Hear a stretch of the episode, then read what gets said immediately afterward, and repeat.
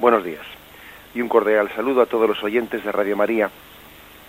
Un día más, con la gracia del Señor, vamos a continuar la explicación del catecismo de nuestra Madre la Iglesia. Estamos dentro del artículo de Creo en el Espíritu Santo y el catecismo, con profusión y con detalle, pues distingue entre cuál es el nombre propio de la tercera persona de la Santísima Trinidad, el Espíritu Santo, sus apelativos, Paráclito, el Consolador, etcétera, y sus símbolos, cuáles son los símbolos del Espíritu Santo. Es en este apartado en el que nos encontramos. Hemos explicado ya el símbolo del agua, el símbolo de la unción, el símbolo del fuego, el de la luz, el de la nube, y continuamos ahora, vamos a intentar terminar hoy en el día de hoy este apartado de los símbolos. Nos queda el símbolo del sello, el de la mano, el del dedo y el de la paloma. El número 698 ¿eh? describe el símbolo del sello. El sello, dice el texto, es un símbolo cercano al de la unción. En efecto, es Cristo a quien Dios ha marcado con su sello. Y el Padre nos marca también en él con su sello. Como la imagen del sello es frágil, indica el carácter indeleble de la unción del Espíritu Santo en los sacramentos del bautismo, de la confirmación y del orden, esta imagen se ha utilizado en ciertas tradiciones teológicas para expresar el carácter imborrable impreso por estos tres sacramentos, los cuales no pueden ser retirados. Bien, dice este punto del catecismo que es una, un símbolo, una imagen cercana a la de la unción. Sí, porque es que la unción, esa unción con el aceite en nosotros, que es imagen también del Espíritu Santo que penetra, que empapa como el aceite empapa la piel y se hace una sola cosa con él, digamos que em, el efecto que hace la unción es el carácter, e, es el sello. Queda como un sello indeleble en el alma. Estamos hablando de, un efecto, pues lógicamente, en el, en, no corporal, sino espiritual el efecto que hace el Espíritu Santo cuando somos ungidos es hacer en nuestra alma sellarnos con un sello de Dios. Los primeros padres de la Iglesia eh, hablaban mucho de este sello, de este sello imborrable que quedaba en nuestra alma, ¿no? Un sello imborrable. Ellos lo llamaban las fragis. ¿eh? Ese sello imborrable es, es propio de quien queda marcado por Dios. Al igual que eh, pues que en un rebaño, ¿no? El pastor ha marcado a sus ovejas con su sello. Al igual que, pues que en un, en un rebaño de, de terneros también el dueño ha marcado a sus terneros con su con un sello, ¿no? siguiendo esa imagen de, de ser marcados con un sello, Dios también deja una huella indeleble, una huella imborrable en nuestra alma, es el sello, el sello de que somos somos de Dios.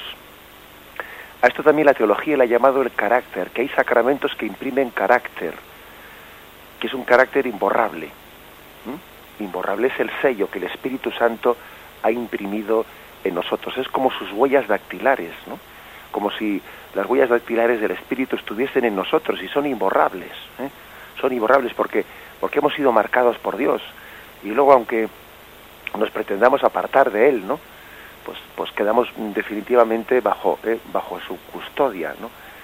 Bien, primeramente, antes de hablar del efecto de, ese, de ese sello, ese carácter en nosotros, em, este punto del catecismo hace referencia a que también de Jesús se dice que estaba marcado con el sello de Dios.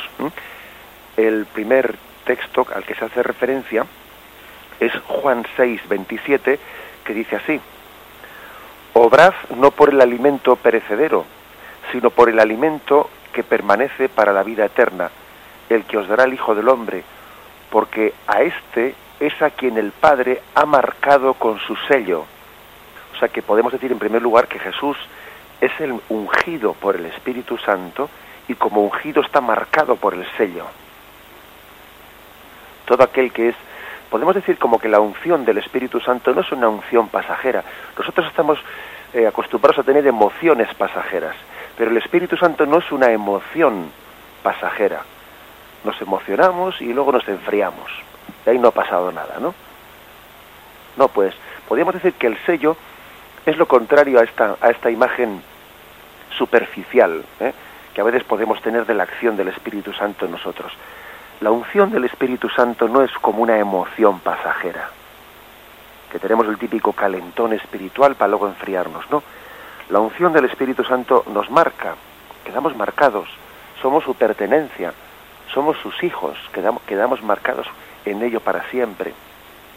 Jesús, pues, como ungido del Espíritu Santo, Él es el que está eh, perfectamente marcado por, por, ese sello. Es el sello de Dios, en las huellas, las huellas dactilares de Dios. ¿eh?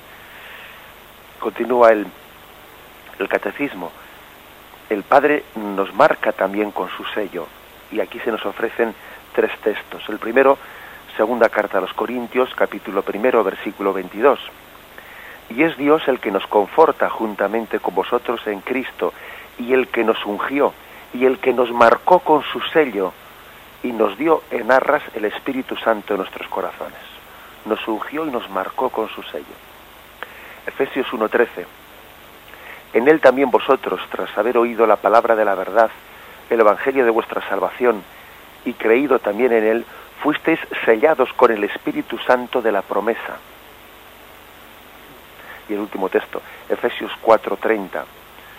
No entristezcáis al Espíritu Santo de Dios, con el que fuisteis sellados para el día de la redención. Así pues, eh, podéis ver que como hemos sido sellados con el sello del Espíritu Santo. Bien, como digo, entender qué es este sello que queda marcado en nuestra alma, ¿no? que imprime carácter, ¿no? que imprime carácter, pues es entender que la acción de Dios pues no es meramente emocional, sino que es ontológica, es decir, marca nuestra alma. Acordaros de aquel pasaje del Evangelio en el que el hijo pródigo, cuando mm, había desperdiciado su vida cuidando cerdos, ¿no? Pues dice, volveré a casa de mi padre y le diré, Padre, he pecado contra el cielo y contra ti, ya no merezco ser hijo tuyo, pero él pensaba, voy a intentar que mi padre me contrate como un jornalero su sorpresa, su sorpresa fue el comprobar que él no podía nunca dejar de ser hijo. Porque el, ser hijo es que está marcado en el ser de la persona y en el ser del padre. Es un sello el ser hijo. No es que antes te, tenía por hijo, ahora te tengo por criado. No, no, eso es imposible. Tú eres hijo. Está, está marcado en tu ser. Ahora no puedes pasar a ser criado. Eres hijo.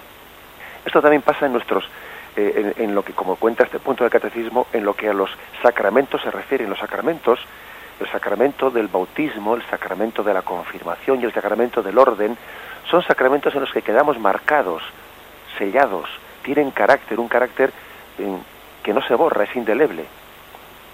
Ocurre a veces, ¿no?, que ante un sacerdote, imaginemos, ¿no?, que yo también he tenido varios casos de este estilo, ante un sacerdote se presenta se presenta un chico que dice, bueno, pues, pues deseo casarme eh, por la Iglesia Católica y en su tiempo la, la abandoné y entré testigo de Jehová.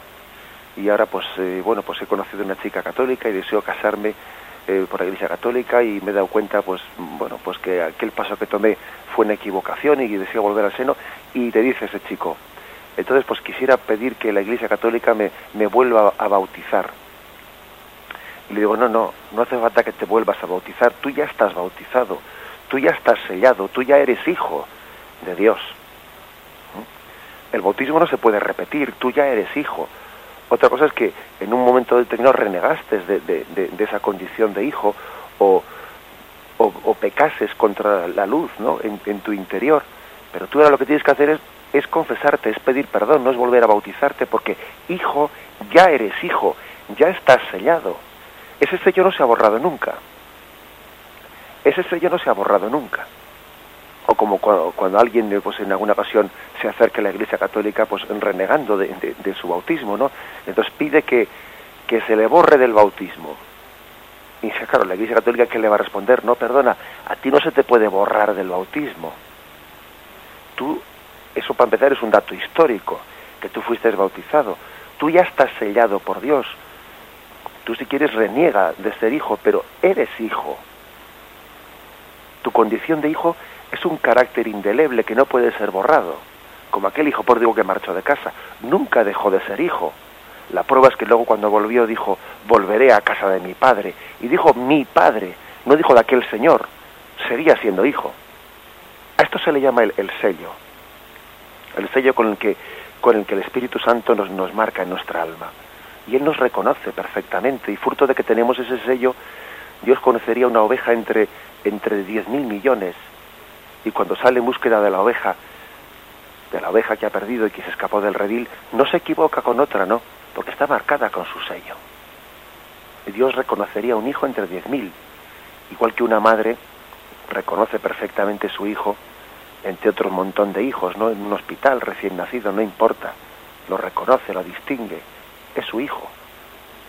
Bien, este es el, el carácter imborrable. ¿eh? Son tres los sacramentos que marcan con este carácter y que por lo tanto son irrepetibles. Uno no se puede bautizar dos veces, uno no se puede confirmar dos veces, ni ordenar sacerdote dos veces, porque como son sacramentos que marcan un carácter, son irrepetibles porque ya estás marcado por el sello. Uno sí puede confesarse varias veces, uno sí puede pues comulgar varias veces, ¿eh? porque esos sacramentos no tienen este eh, esta función de, de, sellar el alma para siempre. Pero los sacramentos que sellan, que marcan, pues lógicamente son irrepetibles, porque ya estás marcado por lo que decían los cristianos, la esfragis, el, el sello del Espíritu Santo en nosotros. Vamos a meditarlo un momento antes de pasar a la siguiente imagen, eh, al siguiente símbolo del Espíritu Santo.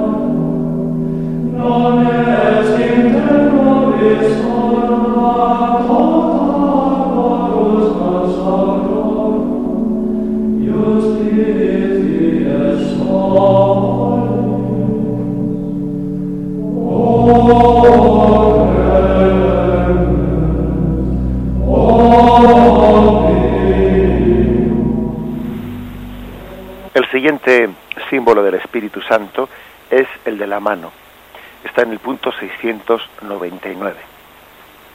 La mano es también símbolo del Espíritu Santo. Imponiendo las manos, Jesús curaba a los enfermos y bendice a los niños.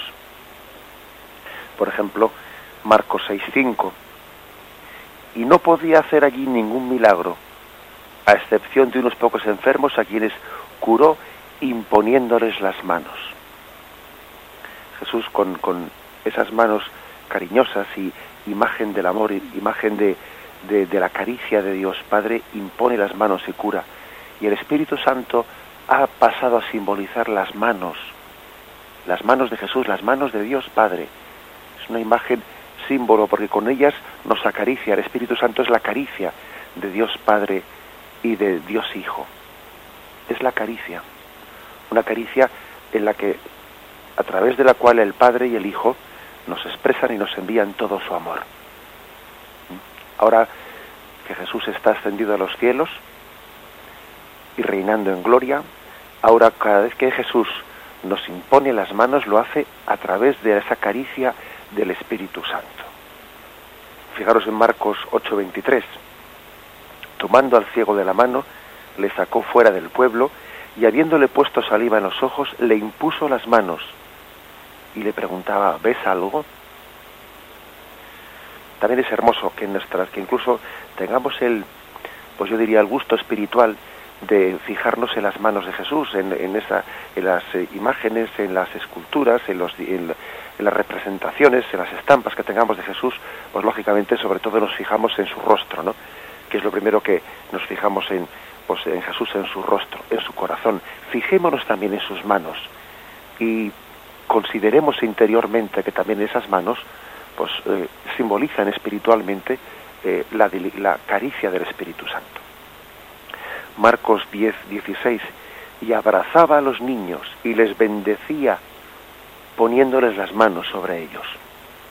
Continúa el catecismo diciendo, en su nombre los apóstoles harán lo mismo, es decir, es un, es un gesto que los apóstoles entendieron que era clave, que era importante, que, bueno, pues que significaba verdaderamente a Jesucristo. Fijaros Marcos 16, 18. Estas son las señales que acompañarán a los que crean.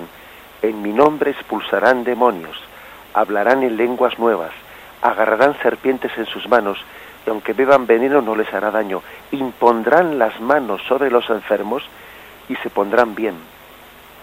O sea que dentro de, mm, de esa especie de signos que van a acompañar a los apóstoles, de los que el mismo Jesús habla, dentro de esos mismos signos, que expulsarán demonios, etcétera, habla también impondrán las manos sobre los enfermos, sobre los niños, etcétera. Fijaros qué importancia tiene este signo, que Jesús lo pone al mismo nivel que el de expulsarán los demonios, o sea, al mismo nivel del, del exorcismo, de, de, el poder sobre Satanás, está también la imposición de las manos. Eh, de hecho, por ejemplo, vemos como en la predicación de la primitiva iglesia los apóstoles lo ejercieron. En Hechos 5.12 dice, por mano de los apóstoles se realizaban muchas señales y prodigios en el pueblo y solían estar todos en un, mismo espíritu en el, pórtico de Salomón, por mano de los apóstoles, desde con sus manos hacían esos signos. Más aún, mediante la imposición de las manos, ellos nos dan el mismo don del Espíritu. Hechos 8, 17, 19 dice, entonces les imponía las manos y recibían el Espíritu Santo. Entonces, fijaros que ya no es que hable únicamente de que imponía las manos para dar la sanación, es que habla de que imponiendo las manos recibían el Espíritu Santo. Al ver Simón que mediante la imposición de las manos de los apóstoles se daba el Espíritu, les ofreció dinero, dadme a mí también ese poder para que reciba el Espíritu Santo aquel a quien yo imponga las manos. Y bueno y lógicamente rechazaron no esa esa petición de ese tal Simón que pretendía que, que pudiese con dinero comprar ese poder de transmitir el Espíritu Santo eh, con, con, con, la imposición de las manos. Y de ahí viene el pecado de que se llama de simonía el pecado de simonía es intentar comprar con dinero las cosas de Dios. Es algo que es un don que Dios da a sus apóstoles, el poder de dar, transmitir el Espíritu Santo a través de la, de, la imposición de las manos. Hechos 13.3 dice, entonces después de haber ayunado y orado, les impusieron las manos ¿eh? y les enviaron. Jesús pues transmitió a los apóstoles, a la primitiva comunidad cristiana, les transmitió eh, el signo de la imposición de las manos como transmisión del Espíritu Santo. Seguro que los oyentes habréis asistido eh, a más de una celebración del sacramento de la confirmación y acordaros de cómo precisamente el momento cumbre, el momento cumbre de la, del sacramento de la confirmación es el momento en el que se impone las manos sobre los confirmandos en un silencio grande la ceremonia, se impone las manos con la imagen de simbolizando la transmisión del Espíritu Santo. Esas manos transmiten el Espíritu Santo, son imagen de la caricia del Espíritu, la fuerza que se transmite a través de esas manos. Esa, esa, esa, imagen de la imposición de las manos también la hacemos en el sacramento de la unción de los enfermos, cuando el sacerdote también impone las manos no es que sea el único de los signos, porque también, por ejemplo, en el sacramento de la confirmación, junto a la imposición de las manos, se marca también con el óleo, ¿eh? con el crisma, se marca en la frente, se hace ese sello, se marca con ese sello, como hemos explicado anteriormente. ¿eh? Pero la imposición de las manos es imagen de la transmisión del Espíritu Santo. Y es más, em, incluso en todos los eh, sacramentos se ha conservado una especie de epíclesis, y la epíclesis se le llama la invocación del Espíritu Santo, cuando el sacerdote, por ejemplo, en la Eucaristía, extiende las manos sobre el pan y sobre el vino, pidiendo que el Espíritu Santo vengan sobre el pan y el vino para convertirlos en el cuerpo y la sangre del Señor. A eso se le llama la epíclesis, la invocación del Espíritu Santo extendiendo las manos eh, sobre esos dones.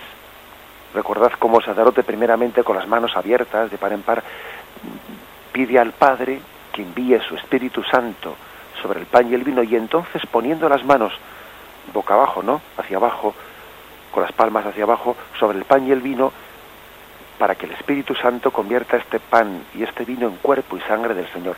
Es la epíclesis, momento en el que se utiliza el símbolo de las manos, el símbolo de la transmisión del Espíritu Santo, la caricia de Dios que quiere venir a tocar ese pan y ese vino y transformarlos en el cuerpo y sangre de Jesús.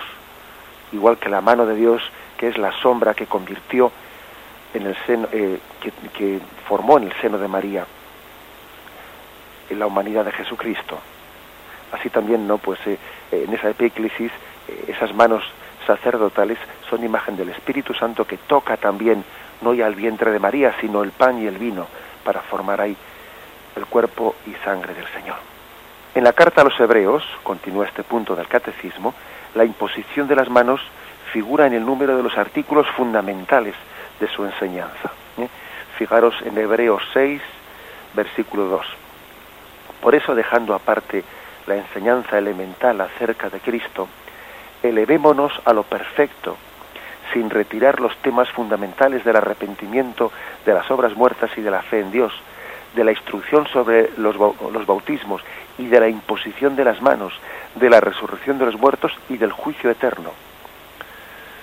Aquí el catecismo ha querido recoger este, eh, pues este versículo de la carta a los hebreos porque llama la atención que se hable de la imposición de las manos como de uno de los artículos fundamentales de la enseñanza. Tal es así que, en, hablando de la importancia de hablar de la resurrección de los muertos, del juicio eterno, de la instrucción sobre el bautismo, del arrepentimiento de los pecados, dice, de la imposición de las manos. Fijaros a qué nivel pone este aspecto. ¿eh? que lo está comparando con aspectos fundamentales de la fe, ¿no? El juicio eterno, la resurrección, la imposición de las manos, dice. ¿Qué importancia tenía, por lo tanto, en la primitiva comunidad cristiana la imposición de las manos? Más que entre nosotros, posiblemente, porque posiblemente eh, esto, esto quiere decir que la primitiva comunidad estaba continuamente mm, no ya, eh, no ya únicamente cuando se celebraba los sacramentos como nosotros, ¿no? sino en su vida diaria realizando ese signo de la imposición de las manos, que hoy en día también, pues no, pues en muchas eh, comunidades cristianas, especialmente de la renovación carismática y en otros y en otros carismas que hay dentro de la Iglesia, pues se ha recuperado mucho ¿eh? la imagen de la de la imposición de las manos. Así pues, vamos a hacer un momento de reflexión y vamos también a meditar, pues cómo esa, cómo el Señor, como Dios Padre, como Dios Hijo, nos acarician a través del Espíritu Santo en esa imagen de las manos que nos son impuestas en los sacramentos. Lo meditamos un momento.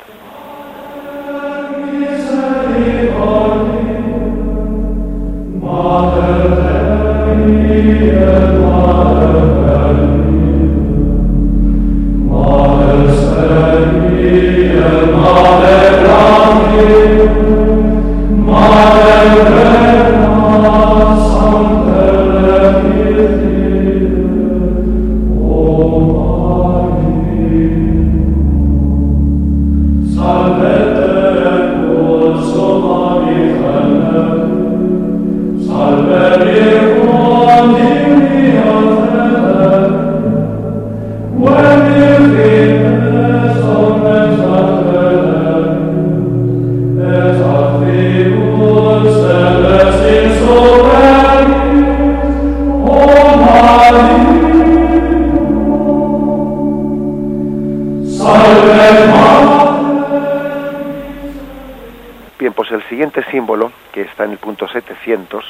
pues es muy, lógicamente, muy ligado al anterior, porque si el anterior era la mano, aquí se habla de el dedo. Y hay algunos versículos en los cuales, versículos bíblicos en los cuales se utiliza esta imagen. Por el dedo de Dios expulso yo, dice Jesús, ¿no? A los demonios. Lo dice en Lucas 11:20. Pero si el dedo de Dios si por el dedo de Dios expulso yo los demonios, es que ha llegado a vosotros el reino de Dios. Si la ley de Dios ha sido escrita en tablas de piedra por el dedo de Dios, dice Éxodo 31, 18, después de hablar con Moisés en el monte Sinaí, le dio las dos tablas del testimonio, tablas de piedra, escritas por el dedo de Dios. Bien, la carta de Cristo entregada a los apóstoles está escrita no con tinta, sino con el Espíritu de Dios vivo, no en tablas de piedra, sino en tablas de carne del corazón.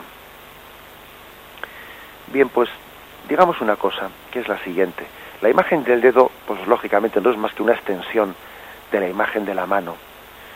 Yo recuerdo, eh, me viene a la mente, ¿no? Utilizando esta imagen del, al evocarla el, el símbolo del dedo, esa maravillosa obra de la capilla Sistina pintada por Miguel Ángel. Y todos, todos recordamos cómo él representó el momento de la creación.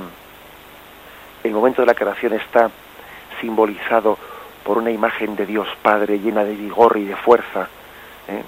con esa, bueno, pues con ese rostro adulto de las barbas blancas, etcétera, pero un, un rostro de Dios Padre lleno de vigor y de fuerza que acerca su brazo extendido con el dedo, no apuntando, extendiendo el dedo para tocar la imagen de un hombre del primer Adán, que es representado como sin fuerza, sin vida, y está a punto de tocar el dedo de Dios Padre a ese dedo de Adán eh, que es que está inerme, sin fuerza alguna, sabiendo todos que en el momento que toque ese dedo, el dedo de Adán, le transmitirá su fuerza, la fuerza de la vida, de la creación.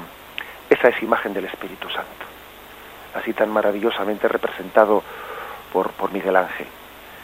Recordad que en el Génesis dice que Yahvé formó el cuerpo de Adán del barro de la tierra. Eh, queriendo con ello también, pues, eh, simbólicamente afirmar que, bueno, pues que el, el, cuerpo humano proviene del barro de la tierra. Polvo somos y en polvo nos convertiremos, ¿no? Nuestro cuerpo mortal proviene de la materia, pero sin embargo, el hombre no comenzó a ser hombre hasta que Dios le dio el aliento de vida, nuestra alma personal. Ese dedo de Dios dice que dice el Génesis que sopló sopló en, en, la nariz de Adán sopló el aliento de vida. Y entonces vino esa vida esa alma personal. Dios crea el alma personal en el momento de la creación también ese momento también es imagen de la transmisión del Espíritu Santo ese dedo de Dios que da la vida ¿eh? da la vida eh, espiritual no solo eh, la vida interior la vida espiritual la vida del alma es imagen del el dedo de Dios, el Espíritu Santo, que toca el barro y le da vida.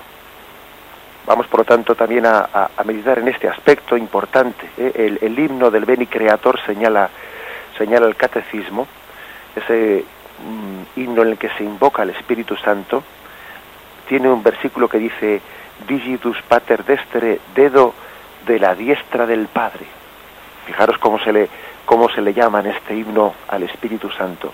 Dedo de la diestra del Padre, dedo de la mano derecha del Padre. Justamente eso que Miguel Ángel, ¿no? Allí en la capilla Sistina pintó, en ese Dios Padre lleno de energía, que va a tocar con el dedo a ese Adán que está inerte casi sin fuerza, ¿no? Queriendo como renacer, como la de Fénix que comienza una vida nueva. Es la energía de Dios, por lo tanto, ¿eh? es la fuerza de Dios, es la imagen del Espíritu Santo, transmisor de energía, transmisor de fuerza interior.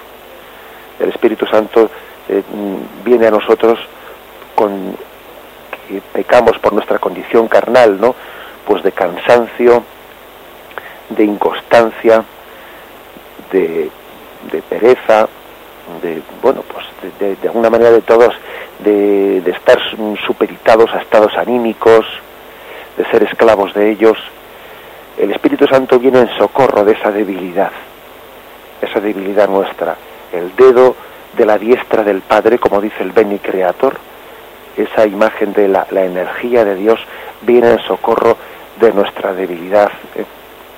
debilidad anímica, debilidad carnal que tenemos en nosotros. El espíritu es fuerte, pero la carne es débil.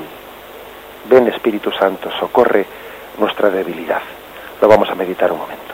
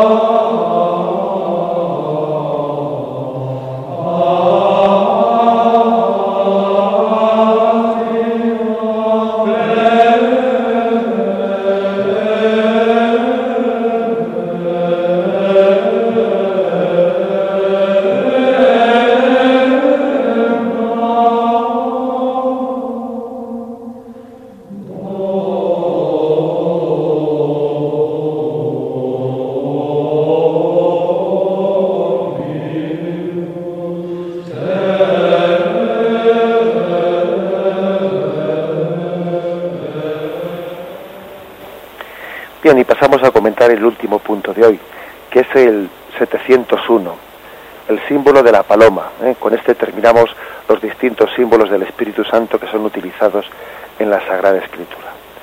El de la paloma es, pues sin duda yo creo que el más popular entre nosotros, ¿eh? es el símbolo más popular del Espíritu Santo.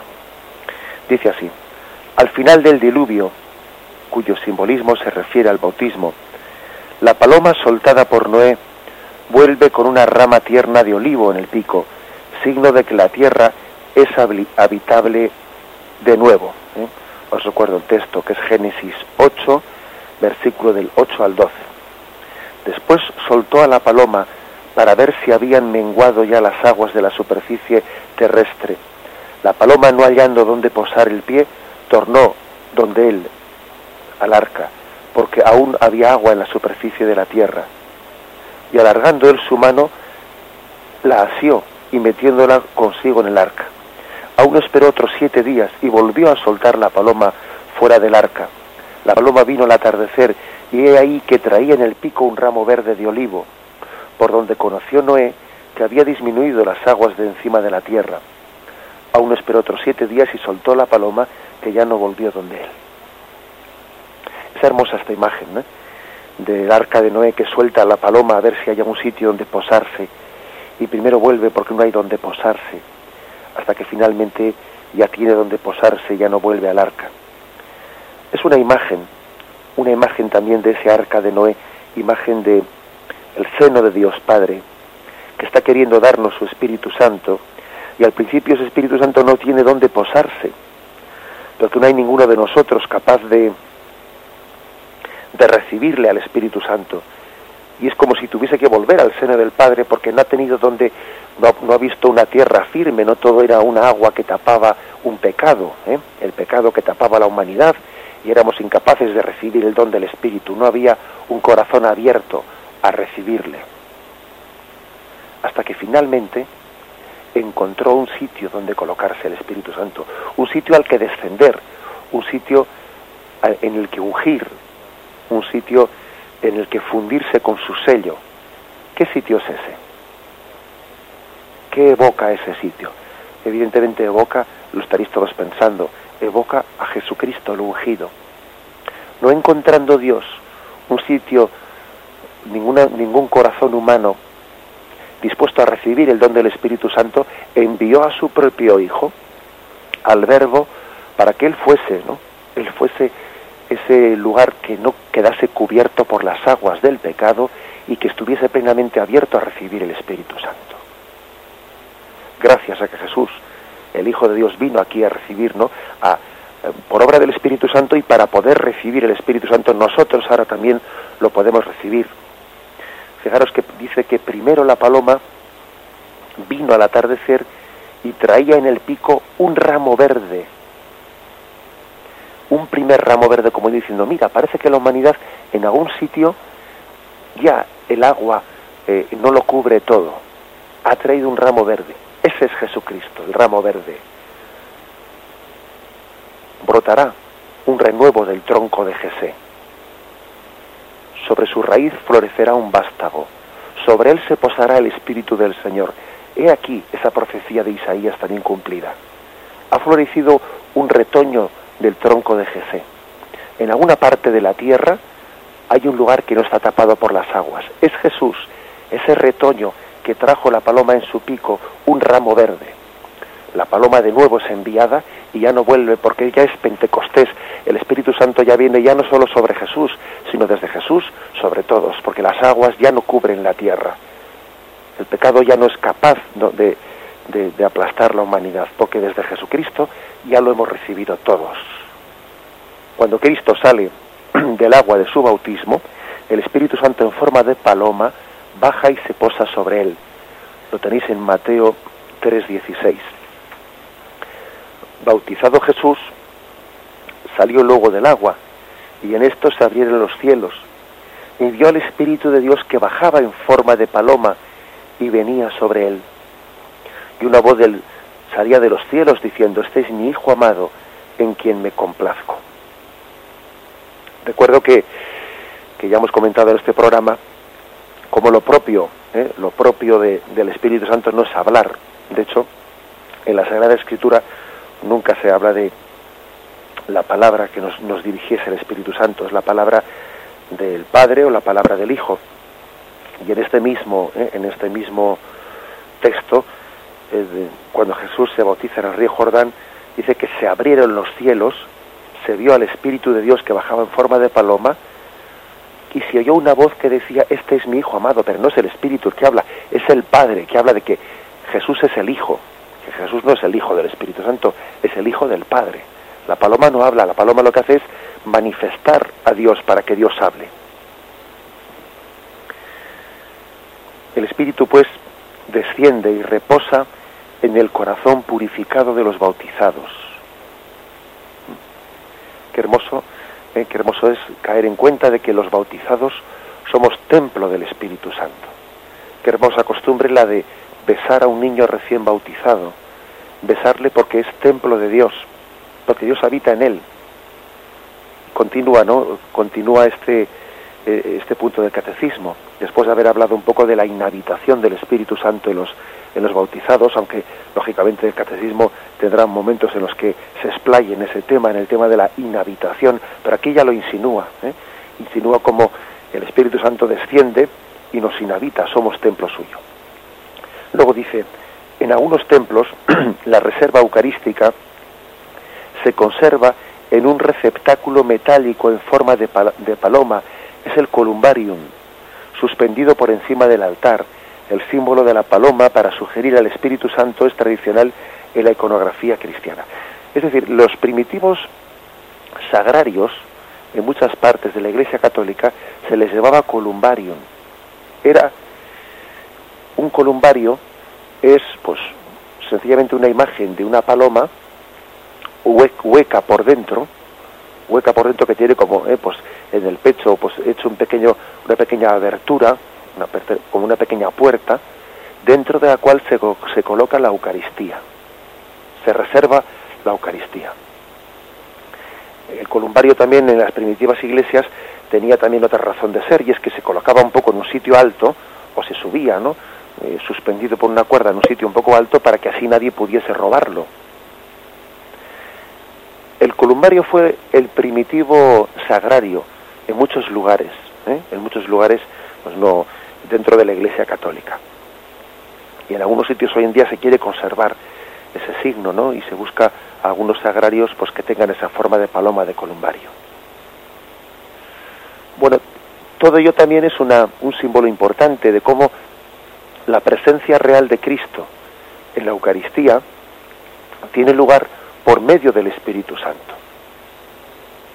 Es el Espíritu Santo el que por su poder, por su acción, como si de una nueva encarnación en el seno de María se tratase, pues por su poder la Iglesia efectúa ¿no? la transustanciación en la conversión del pan y el vino en el cuerpo y sangre del Señor. Por eso que, el sagrario tenga esa imagen de, columbario de la paloma, pues tiene razón de ser fuerte. La presencia, la presencia de, de Cristo en la Eucaristía tiene lugar también por la fuerza del Espíritu Santo. Eh, es hermoso ese, esa imagen. Y bien, eh, dice, termina, concluye ¿no? el catecismo diciendo pues que el símbolo, el símbolo de la paloma para sugerir el Espíritu Santo es tradicional en la iconografía, especialmente pues en muchos retablos en los que a la hora de representar la Santísima Trinidad, bueno, pues eh, se representa a Cristo es mucho más fácil, ¿no? Con, con, la humanidad de Jesucristo. Al Padre, por aquello de que el Padre sugiere, pues alguien que es mayor en edad que el Hijo, que lógicamente son, eh, eso eh, proyectado en Dios es una, una manera de hablar, que el Padre y el Hijo los dos son eternos. Pero bueno, para que lo entendamos nosotros, se le representa al Padre con una figura del anciano, pues con barbas, etcétera. Y y dentro de esa imagen de la Trinidad, pues se representa la paloma, imagen del Espíritu Santo. La paloma es también imagen de la sencillez, la humildad. Recordad como Jesús dice, sed cautos como serpientes y sencillos como palomas. Lo cual quiere decir que eh, para, para Jesús y en tiempos de Jesús, la paloma era también imagen de la sencillez, Dios es sencillo, el Espíritu Santo es sencillo. Nosotros somos complicados. ¿eh? Nosotros somos complicados. El hombre, el hombre, fijaros, Dios siendo infinito es sencillo, eso sí que es impresionante. Nosotros somos limitadísimos y somos complicadísimos. Somos sí, pero no. Quiero, pero no del todo. Puedo, pero no, pero no sé si quiero. Quiero, pero no sé si puedo somos una contradicción interior. El pecado nos ha fracturado interiormente, no nos ha dividido. ¿Mm? Es complicado. Entendernos a nosotros mismos es, es complicado, ¿no? El Espíritu Santo es sencillo. Dice Jesús, sed sencillos como palomas. Tenemos que pedir mucho al Espíritu Santo el don de la sencillez, el don de la humildad. Es un don muy importante para, para, para pedir al Espíritu Santo danos el don de la sencillez, el don de la paz también. También la paloma, desde esa sencillez, pues mm, ha pasado, perdón, ha pasado a simbolizar en la humanidad el don de la paz. Bueno, pues por el hecho de que no sea un animal eh, que puede no sé, pues no sea como un gallo de pelea, ¿no? A nadie se le ocurriría poner al gallo de pelea como una imagen de la paz, porque parece que no, no sé, no, no lo sugiere, ¿no? El gallo de pelea pero sí, sí lo sugiere la paloma. ¿eh? Imagen pues de la sencillez, imagen de la paz. Pidamos al Espíritu Santo el don de la paz interior, que solo Dios puede dar, que solo Espíritu, el Espíritu Santo puede dar la paz interior, el don de la sencillez, el don de la humildad. Concluimos así la explicación del catecismo de nuestra Madre la Iglesia y a partir de, de mañana pues comenzaremos ya con la siguiente parte, que es el Espíritu y la palabra de Dios en el tiempo de las promesas. Comenzaremos a partir del punto 702. Vamos ahora a dar paso a las llamadas de los oyentes. Podéis participar haciendo llamadas sobre este tema o sobre temas similares o haciendo vuestras aportaciones en el teléfono 917 107 700. 917 107 700. Señor te bendiga.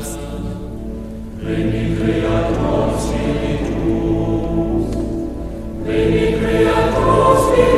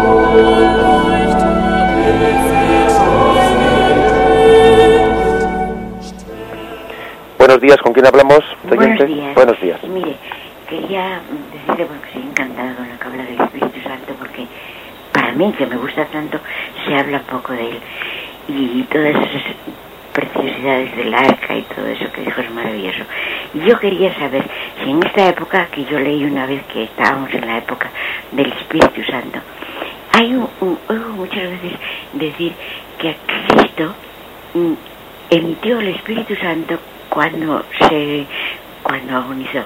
Pero sin embargo después mm, lo dicen que lo hizo cuando Pentecostés.